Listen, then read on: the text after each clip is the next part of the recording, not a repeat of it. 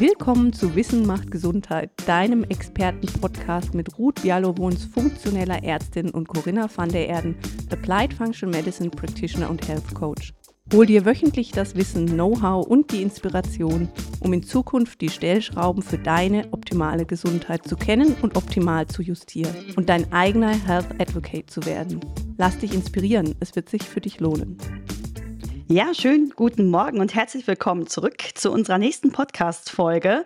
Und ja, guten Morgen, liebe Corinna. Hallo, guten Morgen, liebe Ruth und guten Morgen, liebe Jenny. Wir sind nämlich wieder zu dritt und wir haben wieder äh, denselben Gast wie letztes Mal. Also wem die Folge heute gefällt und der noch nicht die letzte Folge gehört hat, der darf nochmal zurückgehen.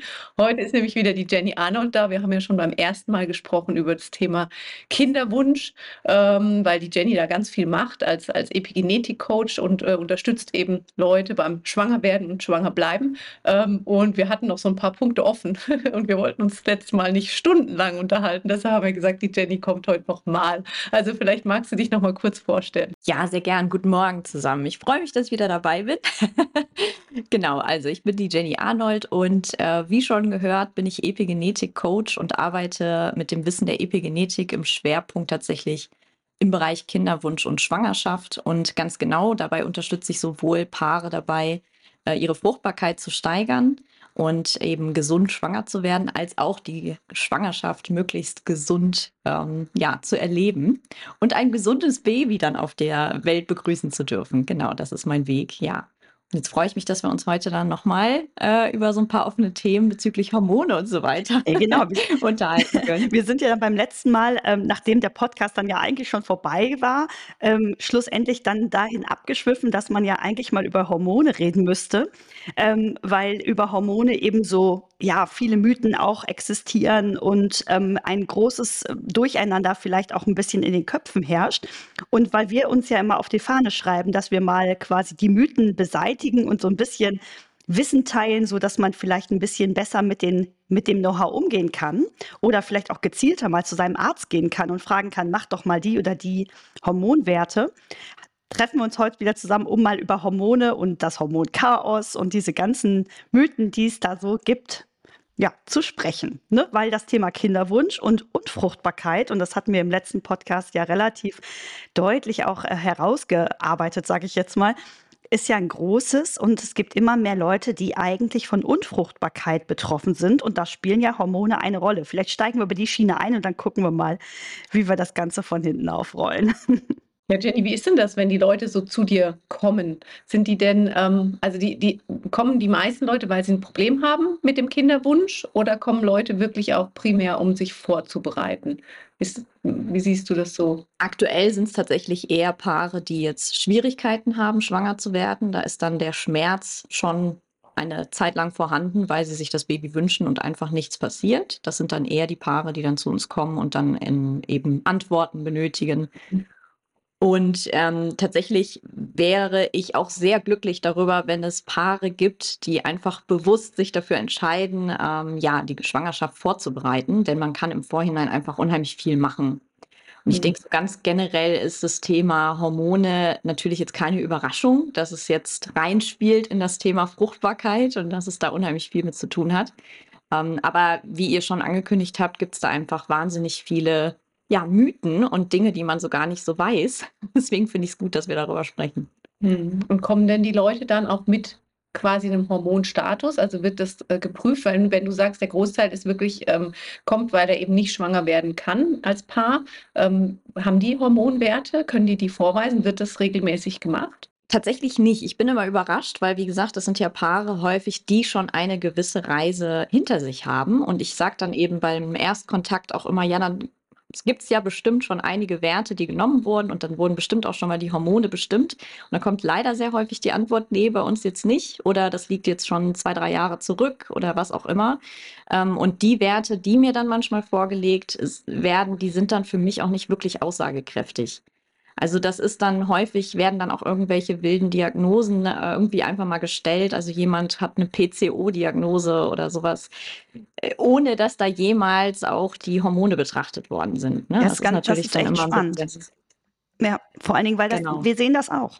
Also wir sehen das auch, die Leute kommen dann zu uns und sagen, ähm, ich würde mal gerne meine Hormone testen lassen. Und dann frage ich natürlich erstmal im ersten Schritt so, ja, wer ist denn Ihr Gynäkologe oder wer ist denn der Urologe oder bei wem sind Sie denn da betreut? Und dann höre ich ganz, ganz häufig die Antwort, mein Gynäkologe hält nichts davon, Hormone zu messen. Also es werden ja auch Hormonpräparate verschrieben. Also wenn wir jetzt von bioidentischen Hormonen sprechen, jetzt nicht von der Pille, die ja eh ähm, chemisch ist und die Hormone der Pille sind so nicht messbar. Ne? Aber die bioidentischen Hormone kann man ja theoretisch an einen Hormonstatus auch anpassen, wenn man sich damit auskennt. Und die Leute kommen, entweder haben die die Hormone schon gekriegt, und man hat vorher nie gemessen, das heißt, man hat irgendwas angenommen oder die wurden oder es wurde einfach gar nichts gemacht. Und gemessen auf jeden Fall schon mal nicht, weil die Aussage ist, es macht keinen Sinn. So macht das Ja, denn jetzt auch wirklich keinen Sinn? Ja, ja, ja. Und die Sache ist, manchmal macht es auch keinen Sinn, weil ich sehe das, die kommen dann mit Werten, die überhaupt nicht vernünftig im Zyklus abgenommen worden sind.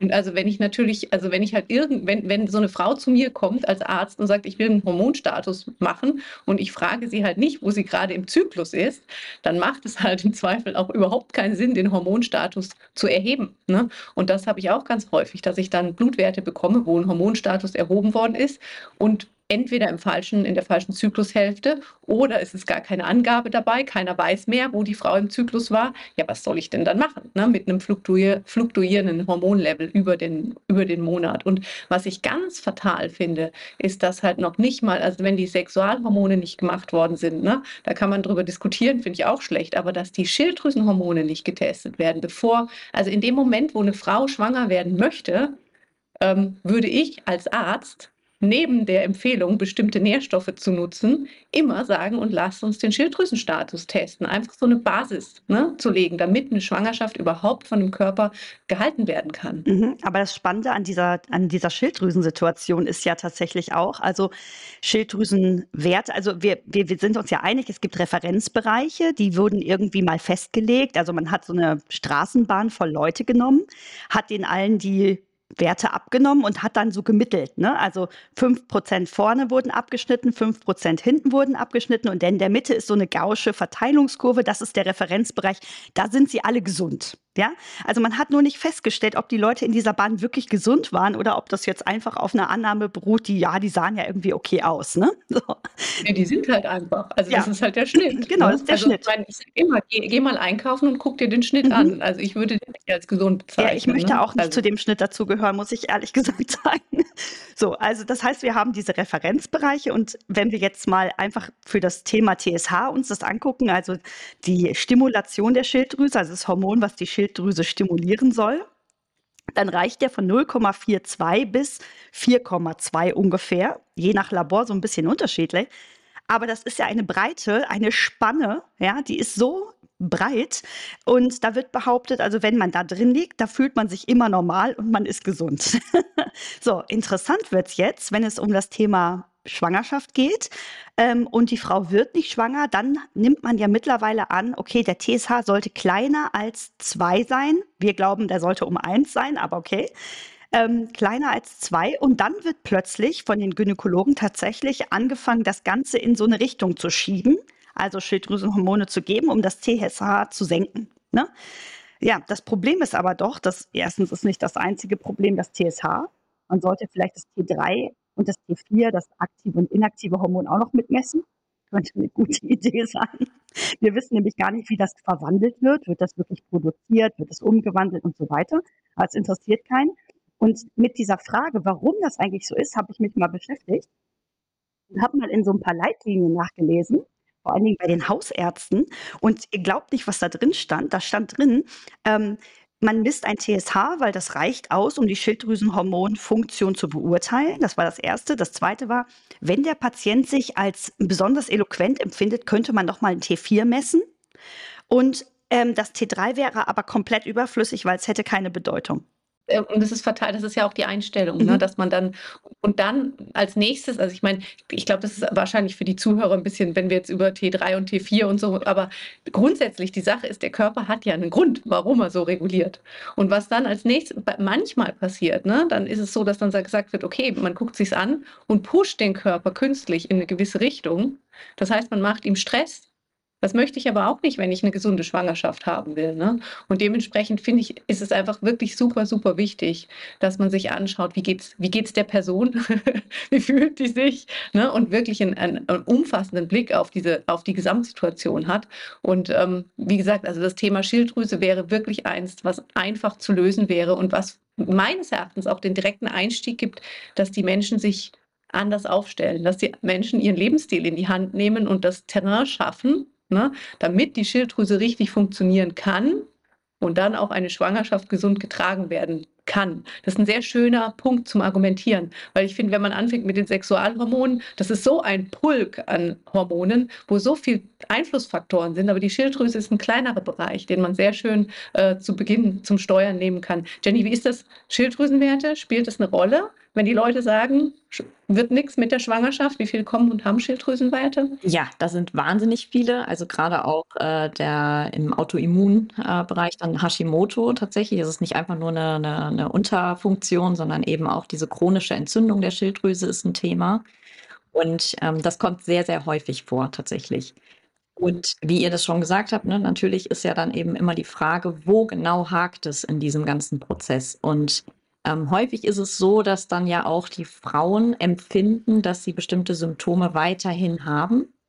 Und dann heißt es, naja, weil laut Werten der TSH-Wert hat sich verbessert, also sollte es jetzt eigentlich besser sein. Aber solange das ja weiterhin nicht klappt, also mit dem Schwangerwerden, dann ist offensichtlich etwas noch nicht richtig eingestellt, wenn man einfach nur L-Tyroxin gegeben hat. Also das ist eben der Punkt, dass da manchmal wirklich man intensiver gucken muss, woran hakt's. Mhm. Hm. Aber auch da, ich, das ist ganz wichtig, das sagen die Ruth und ich immer und immer und immer wieder, man verfühlt sich nicht. Äh, man kann das nicht oft genug sagen. Und gerade wenn es um das Thema Schilddrüse geht, die Schilddrüsenfunktion ist von Gewebe zu Gewebe unterschiedlich, die Aktivität der Hormone. Und man kann in einigen, Hormon, ähm, ähm, einigen Organen eine Unterfunktion haben, obwohl die Werte gut aussehen. Ne? Und Schilddrüsenhormone funktionieren genau wie alle anderen Hormone immer über Rezeptoren. Also auch wenn meine Schilddrüsenwerte okay aussehen, kann aufgrund einer eingeschränkten Rezeptorfunktion oder intrazellulärer ähm, Probleme oder fehlender Konversion kann es zu Symptomen der Unterfunktion kommen. Und dementsprechend ist der Laborwert super wichtig. Deshalb sagen wir immer, nehmt sie. Aber wenn der Laborwert schön aussieht und das Symptom trotzdem da ist, heißt es nicht, dass der Laborwert gewonnen hat. Das, das stimmt einfach nicht. Das Symptom hat gewonnen. Ne? Das ist immer das, was drüber steht. Definitiv. Man verfühlt sich nicht. Und dann muss man da weiter gucken. Ne? Und da gibt es ja noch ein paar mehr Hormone als nur die Schilddrüse, die ja auch hm. bei Mann und Frau existieren. Ne? Das, das, das wollten wir auch tatsächlich heute noch mal ein bisschen besprechen, weil Männer haben ja auch Hormone, die man so als weibliche Hormone abtut und die aber tatsächlich beim Mann auch vorkommen und die auch was mit seiner, mal mit seinem Befinden, sag ich jetzt einfach mal, zu tun haben. Lass doch mal, lass doch mal dahin ähm, shiften. Was, was müssen wir denn da angucken? Das ist ja mein Lieblingsthema mit der Östrogendominanz, ja, komm, so dann, dann räumen wir die doch zuerst mal auf. Also das Interessante ist doch die Östrogendominanz an sich, ne? Kennt der Gynäkologe nicht. Der hm. behauptet hm. sogar, dass es die nicht gibt. Das ist ganz interessant. Ja, wir hatten Corinna und ich hatten. Man kann es ja zeigen, weißt du, es ist ja sichtbar. also erklär doch mal, was ist denn das eigentlich mit dieser Östrogendominanz? Ja, ich meine, es liegt ja schon im Wort. Ne? Östrogendominanz bedeutet, dass zu viel Östrogen da ist und man schaut sich den Östrogenwert immer in Relation zum Progesteron an. Und ähm, dann ist es eben so, dass heutzutage ähm, Menschen, also sowohl Männlein als auch Weiblein, ähm, sehr stark in eine östrogendominante Situation laufen. Das heißt, der Östrogenwert ist im Vergleich zum Progesteron zu hoch und das ähm, macht deshalb Probleme mit der, mit der Fertilität, weil es eben wichtig ist, dass gerade in der zweiten Zyklushälfte eben der Progesteronwert äh, deutlich höher ist, um eine Schwangerschaft ähm, starten und auch halten zu können. Das ist wichtig während der gesamten Schwangerschaft.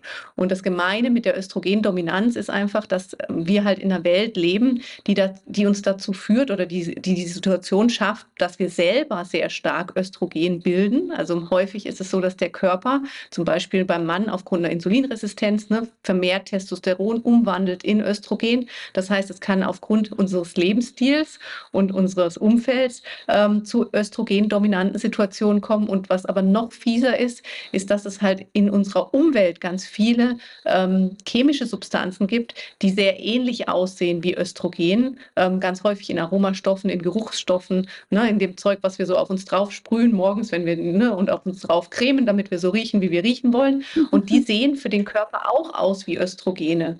Und dann kommt es eben zu Situationen, wo wir zu viel Östrogen im Vergleich zum Progesteron haben. Und das ist keine schöne Sache, aber das Schöne ist, man kann es sehen, weil, also wenn ein Mann beispielsweise östrogendominant ist, dann bekommen die so weibliche Formen. Ne? Dann bekommen die plötzlich einen Brustansatz, dann sieht der Po nicht mehr so aus wie bei einem Mann, sondern sieht so ein bisschen weiblicher aus ne? oder sehr stark weiblich. Ne? Und es, man verliert einfach so die Unterschiede zwischen den Geschlechtern. Plötzlich sehen alle irgendwie ähnlich aus ja, von der auch, Statur. auch die Haut, ne? von der Festigkeit, Ja. die Struktur und auch, dass Genau, die Zellulite ja. bekommen oder ähm, so eine Hüfte, so ein Becken auf einmal. Ja, und das ist einfach, ne, man muss sich mal umgucken, wie das jetzt heutzutage ist, wie so die Männlein und die Weiblein aussehen und also so diese, diese, dieses Frauen- und Männerbild von früher, wo man sagt, das ist Mann, das ist Frau, das sind typisch weibliche und männliche Züge. Das verwischt immer mehr, ne? Und das ist im Grunde eine, das ist, das ist Östrogendominanz, wie sie leibt und lebt. Und wenn ein Mann, also ein Mann ist ein Mann, weil er verstärkt Testosteron hat. Und wenn ein Mann zu viel Östrogen hat, dann wird er zu weiblich. Und dass ein zu weiblicher Mann nicht optimal zeugungsfähig ist, klingt für mich irgendwie logisch. Absolut und ist eben auch ein Thema, wo man relativ einfach jetzt ähm, handeln kann. Also wo man eben einmal natürlich wirklich darauf achten kann, welche Kosmetik benutzt man. Ne? Kann man vielleicht auf einige Produkte, Parfums und so weiter verzichten. Waschmittel ist ein Riesenthema, weil das man ja auch, da schläft man ja nachts drinne. Das heißt, damit deckt man sich ja auch noch die ganze Nacht zu. Ähm, also es sind so verschiedene Faktoren, wo man wirklich auch handeln kann. Also man kann Sonnencreme ist, glaube ich, eine der schlimmsten Kosmetika, die äh, ja im Sommer eben auch häufig benutzt wird, die da einen riesen Einfluss nimmt. Und da kann man eben wirklich darauf achten, ähm, Naturkosmetik zu verwenden, wo weniger solcher äh, künstlicher Östrogene drinne sind. Und ja, deswegen ist, ne, und äh, ein weiterer Faktor, der daraus natürlich dann entsteht, ist dann auch der Progesteronmangel, der dem dann gegenübersteht. Auch ein sehr spannendes Thema, weil ähm, mit allen Kollegen und so weiter, mit denen ich spreche, die auch Hormone nehmen und bestimmen lassen, dann sehen eigentlich alle, dass ähm, ja, Männer häufig von diesem Progesteronmangel betroffen sind. Und das ist insoweit interessant, weil es halt natürlich auch das Hormonchaos, eine Hormondisbalance bedeutet und natürlich auch ähm, ja, die Fruchtbarkeit stören kann, zum einen. Zum anderen hat es aber auch ganz viel mit äh, dem Thema Libido und sexueller Unlust zu tun. Es ist also überhaupt gar keine Überraschung, dass auch Männer da teilweise richtig mit zu tun haben und sich das ganz, ganz arg verschiebt in, in den Partnerschaften. Und dass es eher die Männer sind, die plötzlich dann auch eben sexuelle Unlust haben. Was natürlich auch ein Faktor ist zum Schwangerwerden. Und auch da ne, wichtig, dass man da eben überprüft, also Männer, die dann vielleicht auch mal mit ähm, Hormonen behandelt werden, in dem Fall dann aber auch bioidentisch, haben dann natürlich die Möglichkeit, dann irgendwie ein paar Wochen später wieder ein bisschen glücklicher zum Termin zu kommen ähm, und fühlen sich wieder ganz anders. Ja, und vor allen Dingen gibt es ja diese ganzen sogenannten bioidentischen Formula mittlerweile. Also das heißt Hormonpräparate, die am Ende des Tages ähm, eine ähm, natürliche Wirkung haben. Ne? Also ähnlich wie quasi das Hormon im Körper an sich auch. Ne? Ja, ja, und was ich noch, noch kurz sagen wollte zum Thema äh, Unlust, ähm, und auch mit dem, weil wir gerade über das Thema Östrogendominanz gesprochen haben und was man dagegen tun kann.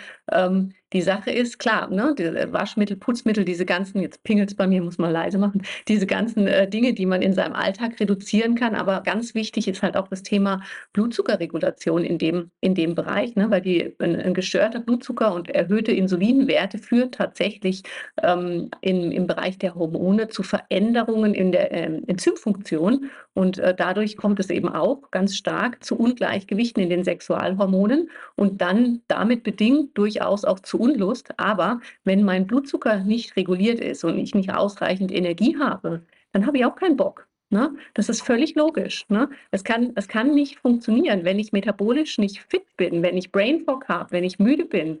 Das funktioniert nicht, dann werde ich keine Lust haben. Und äh, dementsprechend äh, ist, es, ist das halt auch nochmal ein ganz, ganz wichtiger Punkt, auf den man eingehen sollte und ganz einfach zu steuern dann, nämlich die Blutzuckerregulation. Ja, super wichtiger Punkt ähm, ist halt einfach, dass man versteht, dass das Ganze halt einen Hintergrund hat, dass es eine Ursache dafür gibt, warum eine Hormondisbalance vorhanden ist. Das heißt, äh, die ganzen Diagnosen, die gestellt werden, PCO und was nicht alles damit zu tun hat, ähm, oder die Diagnosen, die man so stellt, sind immer ähm, schön, dann dem ganzen Namen zu geben, aber die sind ja nur das Symptom. Das heißt, man muss immer wieder verstehen, dass das irgendeinen Hintergrund hat und dass man eben irgendwo dann auch an der Ursache beginnt, ähm, das Ganze dann auch in richtige Bahnen zu lenken. Und dass es nicht damit getan ist, sich jetzt einfach dafür zu entscheiden, ähm, dem Körper die Hormone, die fehlen, jetzt zu geben und das irgendwie auszugleichen, sondern dass da halt mehr nötig ist. Und ein wichtiger Faktor ist mal wieder der Lebensstil. Ne? Damit kann man die, die Hormone definitiv sehr gut beeinflussen. Da haben wir schon gesagt, dass es einmal darum geht, irgendwelche ähm, Chemikalien, Kosmetika und so weiter zu meiden, zum einen. Ähm, man kann auch mit der Nahrung äh, ganz viel machen und das ist eben auch ein wichtiger Punkt, denn ähm, Thema Übergewicht ist natürlich auch immer wieder im Zusammenhang mit Unfruchtbarkeit etwas, was auftritt. Und da sind wir ja auch wieder bei der Blutzuckerregulation. Das heißt, ähm, auch da ist es ja wichtig, dass wir entsprechend bei der Ernährung darauf achten, das Gewicht und den Blutzucker so zu regulieren, dass eine Schwangerschaft wieder möglich wird, dass die Fruchtbarkeit wieder gefördert wird. Und das sind natürlich auch wichtige Faktoren, wo wir dann auch eingreifen. Ja, und vor allen Dingen ist ja auch das Thema Stress noch ein großes. Also das würde ich jetzt einfach noch mal mit reinwerfen, weil wenn das Wann, wenn der Körper glaubt, er ist im Krieg, dann wird er wohl nicht schwanger werden, weil im Krieg muss ich mich ja um sich selber kümmern. Also da geht es ja ums Überleben. Ne?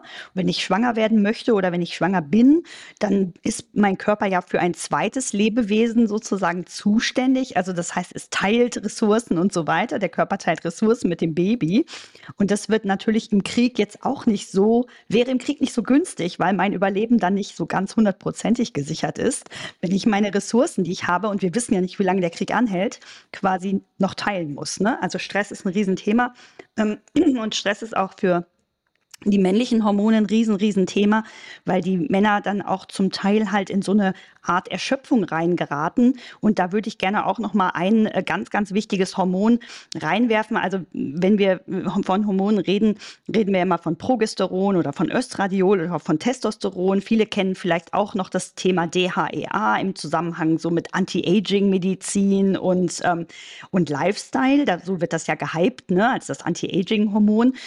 Aber das eigentlich erste Hormon in der Kette, und diese Hormone entstehen alle aus Cholesterin, und das ist auch ein wichtiger Aspekt. Cholesterin ist nämlich nicht unser Feind, sondern eine ganz wichtige Ressource. Und wenn der Cholesterinspiegel steigt, könnte das ja auch ein Hinweis darauf sein, dass der Körper versucht, mehr Vorstufen zu geben, damit der Körper daraus Hormone machen kann, ähm, ist das sogenannte Pregnenolon. Und das ist im Prinzip ein völlig sagen wir mal, vergessenes Hormon. Also ich kenne diverse Urologen, die noch nie was davon gehört haben.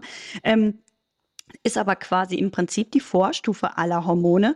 Und viele Männer, die bei uns sitzen, ich sage immer, das ist so ein bisschen das Manager-Syndrom. Ich finde, das ist zwar ein blöder Ausdruck, aber eigentlich beschreibt es das ganz gut.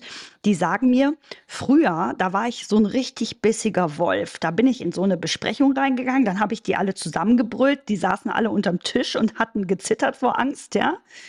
So, und ähm, heute gehe ich in so eine Besprechung rein und zittere wie ein Schaf unterm Tisch, weil ich eigentlich nicht mehr mit diesem Stress und diesem Druck umgehen kann.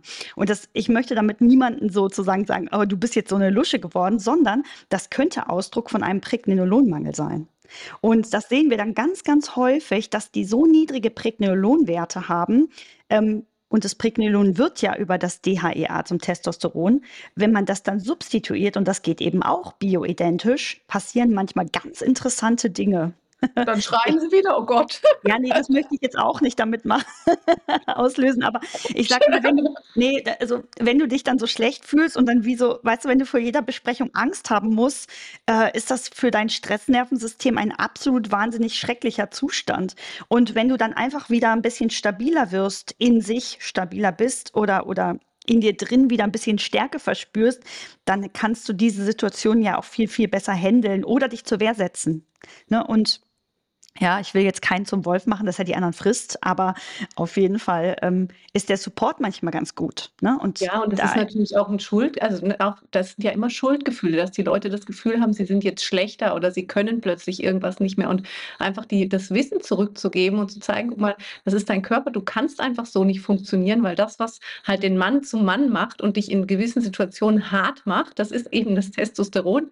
Und wenn du aber wenig davon hast und auf der anderen Seite halt auch noch ständig beeinflusst wird durch östrogenärge Substanzen, dann wird dein Verhalten weiblicher sein. Und da kann niemand was dafür. Das ist völlig normal. Wir sind gesteuert durch Hormone. Das sind unsere Kommunikationsmoleküle.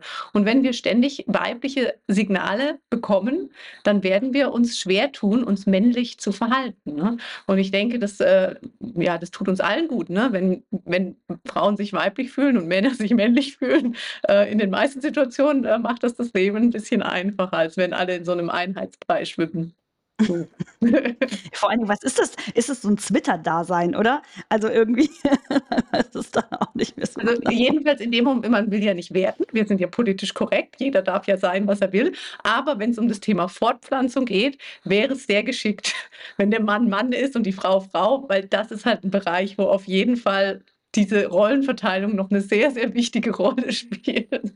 Ja, und eben genau in dem Moment, wenn sich jemand mit dem Ganzen unwohl fühlt. Ne? Also jemand, der sich mit, mit diesem ganzen anderen wohlfühlt, ist ja kein Problem, aber die meisten haben ja wirklich dann Schwierigkeiten. Und dann ist es natürlich, aber ich denke auch an dem, wie wir es jetzt besprochen haben, und dann hat man diese ganzen Stichworte, Pregnenolon, Progesteron, Östrogen, Testosteron, DHEA, dann haben wir noch das FSH. Also man sieht einfach, wie wahnsinnig komplex das Thema ist.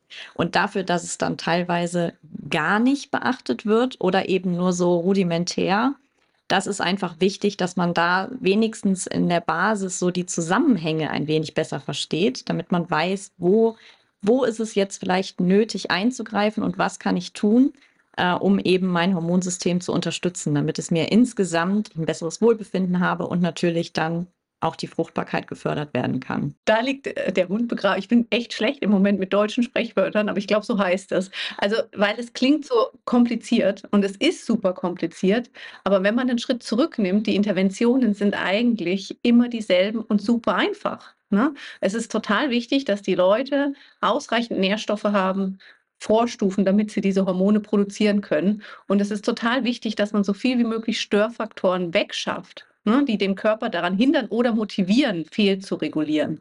Und das läuft alles über den Lebensstil. Und natürlich, ich, ich verstehe, dass der Arzt nicht dieses ganze Hormonchaos abnimmt und sagt, okay, ist irgendwie alles im Ungleichgewicht. Aber ob man jetzt wirklich schon mit Hormonen intervenieren möchte, steht eben zur Debatte. Ganz häufig wird das ja eben am Anfang gar nicht gemacht. Deshalb wird gesagt, es wird gewartet und wir warten und wir warten, ob es jetzt wirklich nicht funktioniert. Aber man könnte halt am Anfang schon den Lebensstil aufräumen, sodass der Körper selber wieder regulieren kann. Ne? Und dementsprechend finde ich das super wichtig, dass man sich bewusst ist, da sind ganz viele Hormone im Spiel. Es macht total Sinn, einen Hormonstatus zu machen. Die gute Nachricht ist, es muss nicht unbedingt über den Arzt sein. Es gibt ja Gott sei Dank, ich arbeite ja mit funktioneller Diagnostik, auch Sachen, die man zu Hause machen kann. So ein Dutch-Test beispielsweise, das läuft über Urin, kann man einfach selbst entscheiden, dass man das machen möchte. Und dann kann man seinen Lebensstil aufräumen auf Basis dieser Inf Informationen. Und dann kann man schauen, ob es dann immer noch nicht klappt. Ne? Und wir sind ja alle nicht gegen medikamentöse Unterstützung und Hormongabe, aber man kann im ersten Schritt, kann man schon auch mal gucken, was man so verändern kann, indem man sich einfach vernünftig ernährt, gut schläft, sich regelmäßig bewegt, dem Körper die richtigen Signale sendet und vielleicht Dinge eliminiert, die einem nicht gut tun, weil wenn ich eine gesunde Schwangerschaft erleben will, dann ist es auch für das Baby wichtig, dass Störfaktoren nicht mehr da sind. Ne? Und dementsprechend ist das einfach eine große Chance, ne, die man da hat. Ja, Progesteron ähm, ist ja auch das sogenannte Tragehormon. Das heißt, es ist natürlich einerseits ähm, schön, wenn man eine Frau damit begleitet, schwanger zu werden und man unterstützt mit Progesterongabe. Äh, wenn man dann aber ab dem Zeitpunkt, wo die Frau schwanger wird, dann nicht mehr unterstützt, dann fehlt ja das wichtige Tragehormon weiterhin. Und das sind auch so Faktoren, das, das muss man ja wissen. Also man muss dann auch, wenn man sich schon für so einen Schritt entscheidet, nicht die Ursache anzugehen, sondern wirklich mit diesem Progesteron, mit dieser Gabe dann zu unterstützen, dass man weiß, in der Schwangerschaft muss es natürlich weitergehen. Also was mich jetzt auch zum Abschluss ähm, nochmal interessieren würde, Jenny, wäre tatsächlich, ähm, wa was hat aus deiner Sicht den größten positiven Impact oder Einfluss auf äh, die Paare, mit denen du arbeitest? Also was ist am erfolgreichsten? Was so kann man das pauschal so sagen? Ja, also es ist tatsächlich äh, Gähn, das Thema Ernährung und Lebensstil. Ähm, Oh, das sind einfach, das sind tatsächlich einfach die Faktoren, die einen Kannst du nicht mal so ein Medikament nennen oder so? genau, Über die diese Ernährung, über dieser Lebensstil. Oh. Nee, das ist tatsächlich im Gegenteil. Also alle, die vorher schön fleißig schon ähm, einige Medikamente genommen haben, dann ist der Prozess sogar eher länger, das Ganze wieder aufzuräumen. Ähm, aber tatsächlich, ja, die Ernährung, ne, dass man einfach auch einen, einen Überblick hat, wie ist der Nährstoffhaushalt. Und da beginnt es, dass man einfach überprüft, welche Nährstoffe fehlen und die dann eben entsprechend ergänzt. Ähm, natürlich in erster Linie über die Ernährung, wenn es möglich ist oder wenn die Ernährungsform es nicht hergibt, dann sind natürlich auch Supplemente mal ein Thema, ganz klar. Und Lebensstil, ähm, wie schon erwähnt, zusammenfassend gesagt, Stress ist der größte Faktor. Also wie können wir den Lebensstil so verändern, dass der Stress sich reduziert? Und dabei ist nicht immer nur emotionaler und Arbeitsstress gemeint, sondern eben auch der chemische Stress. Und das sind die ganzen Umweltfaktoren, die man dann meiden kann. Und wenn sich da die Menschen dran halten, dann hat man eigentlich auch relativ schnell gute Erfolge gesehen. Ist ja auch das, was wir auch immer sagen, wenn der Körper bekommt, was er braucht, tut er, was er soll. Also das sind so Pauschalisierungen, die wir so nennen, aber ehrlich gesagt ist es so, so simpel, wie wir es sagen, ist es eigentlich. Ne? Dieses Leben, was wir leben, ist nicht mehr für uns artgerecht. Also das heißt, eigentlich sind so viele Störfaktoren von außen da, die eigentlich verhindern, dass unser Körper sich natürlich verhält. Und wenn man versucht, die bestmöglichst zu vermeiden oder zu ändern, zu umzustellen, weil es gibt ja tolle Möglichkeiten. Ne? Also Naturkosmetik ist ja auch ein großes Thema, was ich super favorisiere. Ich habe ja da, ich mache immer Schleichwerbung und da werde ich nicht für bezahlt. das, das möchte ich auch nochmal sagen. Für eine Kosmetik aus Südtirol, die ich wirklich liebe, ja, mit Almkräutern hergestellt, alles natürliche Inhaltsstoffe. Das ist ganz, ganz toll. Und da gibt es doch mittlerweile alles zu bekommen da draußen, sogar beim DM mittlerweile. Ja, ja, es gibt schöne, schöne äh, Produkte mittlerweile. Es ist so viel einfacher. Also wenn ich so zurückdenke an, also alleine vor fünf Jahren, ne, war das alles noch super schwierig. Also wenn ich einkaufen gegangen, ich habe es wirklich immer schwer gehabt, ne, mit meiner Ernährung, mit der Kosmetik, mit den Putzsachen. Ne, es war immer ein ewiges Gesuche und mittlerweile ist es so viel einfacher geworden und äh, macht ja auch, sind ja dann auch durchaus Themen, die mal Spaß machen, ne, sich mit sowas äh, zu beschäftigen und sich neu auszustatten mit Kosmetik und sowas. Und deshalb finde ich, es ist nicht immer, es muss nicht immer so dröge sein. Ne? Es ist nicht immer, dass wir sagen, du darfst alles Mögliche nicht mehr essen und du darfst dies nicht und jenes und du musst jetzt mehr schlafen, sondern man kann sich auch mal noch eine neue Gesichtscreme kaufen. Und ähm, ich, ich finde einfach wichtig, dass man versteht, weil wir wirklich ja immer sagen, der Lebensstil und die Ernährung und die Nährstoffe. Ähm, ich bin ja ursprünglich mal Betriebswirt gewesen und für mich war dieses Körperliche jetzt auch nicht so ganz naheliegend zu verstehen. Und ich habe ehrlich gesagt auch immer eine sehr rationale Sichtweise auf den Körper gehabt. Und ähm, ich glaube, für jeden der sich das anhört, der über das Thema Hormone spricht oder alles, was im Körper passiert, ist es einfach wichtig zu wissen, dass das, was wir da im Körper haben, das entsteht halt. Ein Hormon muss gemacht werden, ne? ein Enzym muss gemacht werden. Unser Körper nimmt das, was wir essen und dann produziert der irgendwelche Substanzen. Und dafür braucht der Zutaten. Also wie wenn wir kochen wollen. Ne? Wenn wir ein Rezept kochen wollen, dann brauchen wir die Zutaten. Wenn die Zutaten nicht da sind, dann kann ich das Ding nicht machen. Und auch wenn dann unser Körper Körper diese wunderbaren Enzyme und Hormone und sowas geschaffen hat, dann brauchen die wieder Kofaktoren, um zu funktionieren. Und das sind auch wieder Zutaten, die kommen über die Nahrung. Das sind Nährstoffe. Und wenn die nicht da sind, funktioniert es nicht. Und deshalb ist das nicht so pauschal gesagt, dass wir sagen, du musst dem Körper halt geben, was er braucht. Wenn ich das geile Kochbuch vor mir habe und sage, ich koche jetzt jede Woche aus diesem Kochbuch, aber da sind lauter Sachen drin, die ich halt nicht habe, weil ich sie normalerweise nicht in der Küche habe, dann werden die Ergebnisse nicht schmecken. Ne? Wenn ich ein richtig gutes Ergebnis haben will, muss ich vorher einkaufen, muss gucken, dass alles da ist und dann kann ich loslegen. Ne? Und wenn ich halt ein Baby backen will, brauche ich halt Zutaten. So ist das einfach. Absolut richtig. Das ist ein schönes Schlusswort, Corinna. Also, dann geht jetzt, gehen jetzt alle los, kaufen sich die richtigen Zutaten. Also ich und backe heute kein ein Baby. Ich bin fertig mit Backen. Ich auch nicht. Mein Pferd backt gerade ein Baby. Ja, du, sind Und, richtigen ne, Zutaten. Genau, mein Pferd bekommt die absolut richtigen Zutaten. Er kriegt das Kraftfutter und die Nährstoffe und die Mikronährstoffpellets und alles, was es braucht, ja. Und Almgras. So, ja, aber es ist toll. Schön. Ja, also ja, ich werde euch Fotos, äh, ich werde Fotos posten, nehme ich an.